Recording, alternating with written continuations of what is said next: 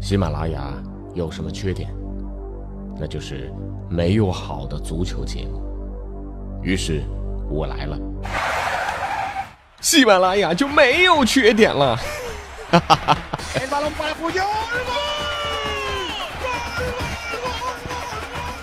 我是俊君，喜欢足球，听足球欢乐多。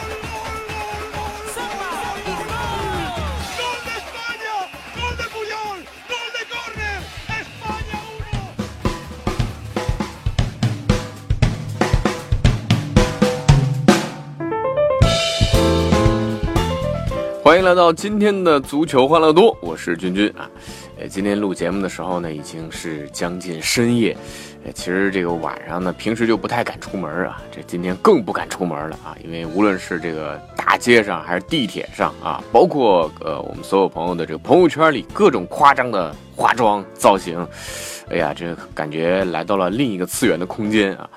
呃，当然这个呃还是蛮能够接受这些新鲜事物的啊。那这个万圣节啊，这个到了，那当然这个咱们也得说说跟咱们这个球队相关的事儿啊。呃，相信很多球迷已经看到了英超热刺队的一条视频啊。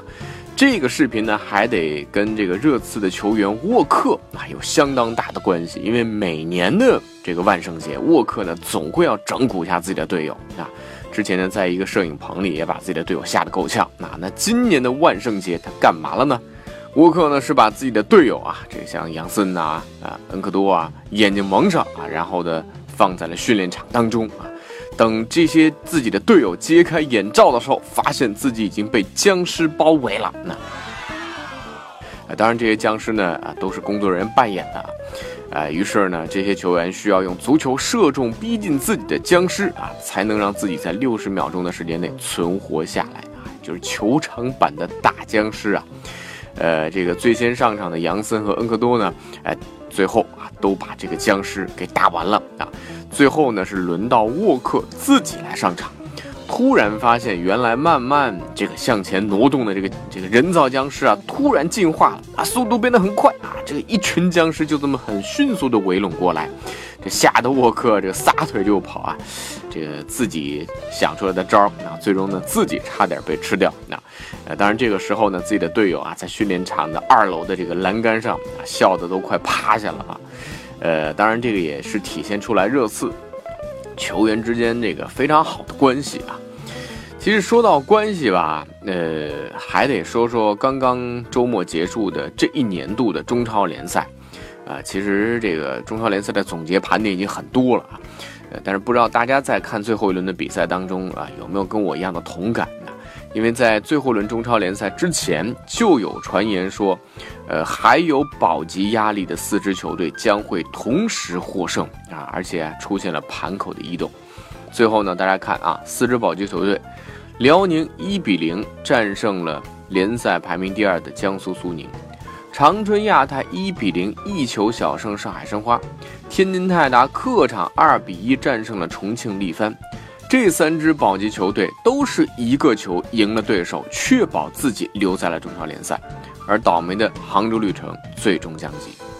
其实回顾整个的保级历程啊，第二十七、二十八、二十九轮，全赛季只赢了六场比赛的长春亚泰，不可思议的获得了三连胜啊！这个其中呢，还包括主场二比一战胜了北京国安，一比零绝杀辽宁宏运啊，还有二比一反客为主战胜河南建业。而且长春亚泰当时打辽宁第九十分钟那个点球啊，辽宁到目前啊还都在向中国足协提出申诉。呃，其实我们很难讲这个叫假球。因为在这轮比赛之前，我们就说啊，在咱们国内有很多叫做默契球。一方面呢，已经成功保级或者已经夺冠无望的球队呢，呃，可能不是全身心的去投入到这个比赛当中。另外一个，在这种生死攸关的时候，在我们这个人情社会当中，放对手一马，让对手保级，啊，把这个人情给了对手，呃，你怎么知道哪一天啊，对手不会还你这个人情呢？但是，当最后的一场足球的比赛变成了一场场关系球、人情球、默契球之后，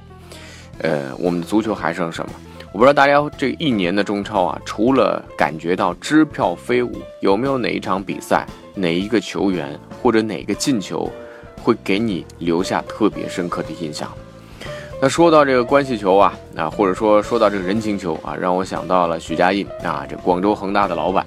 啊，其实说许家印今天说啊，不说足球，说篮球啊。呃，最近呢，呃，还有一条视频啊，在这个球迷当中，呃，是传的很多啊，那就是恒大集团第三届职工篮球赛的揭幕战啊。这许家印率领的这个叫高管队啊，和这个恒大的工会篮球队进行了一场正式比赛啊。结果怎么样？结果高管队四十五比四十四一分，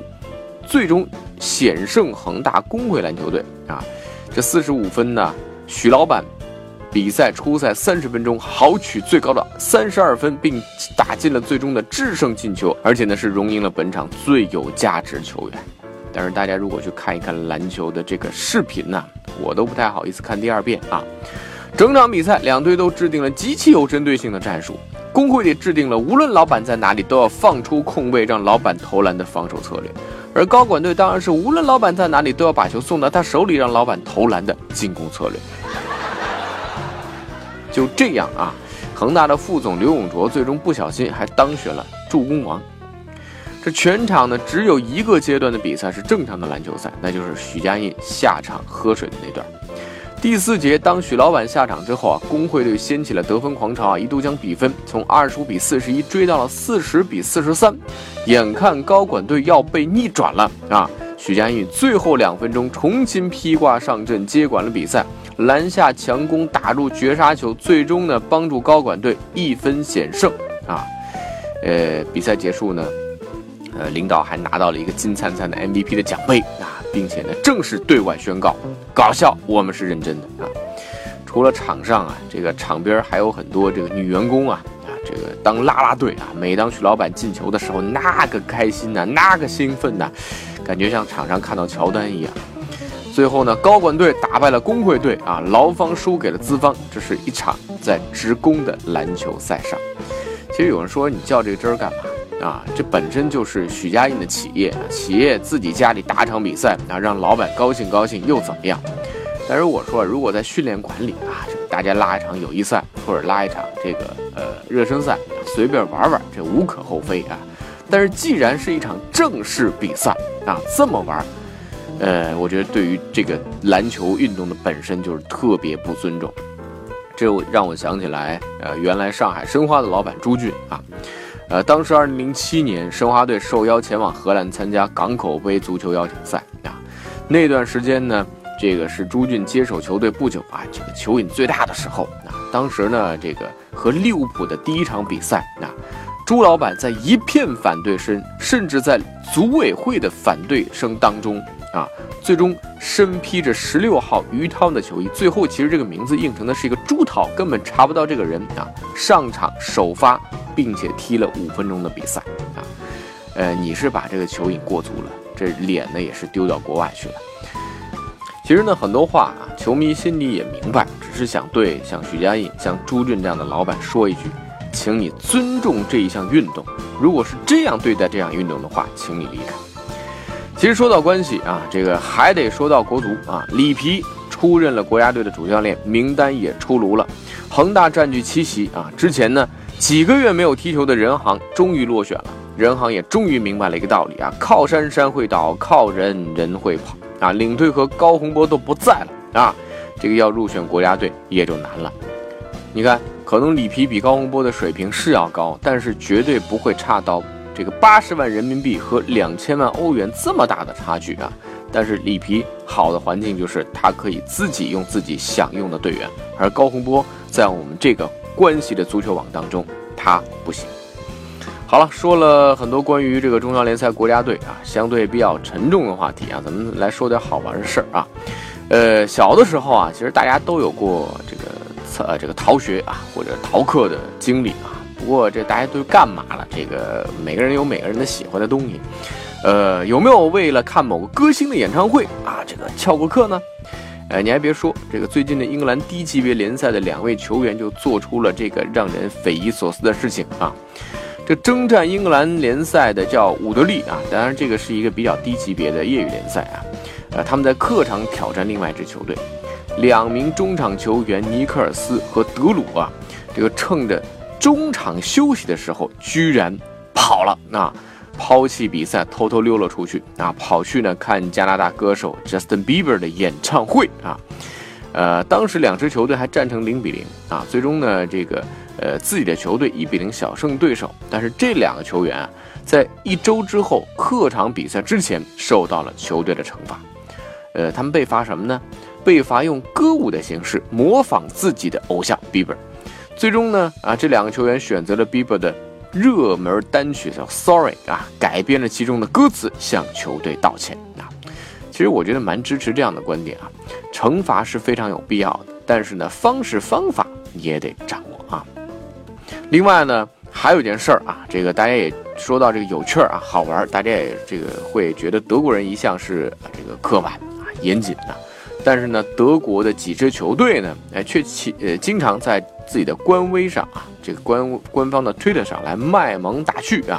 门兴就是其中一支啊，呃，而且还在其中发现了新的商机。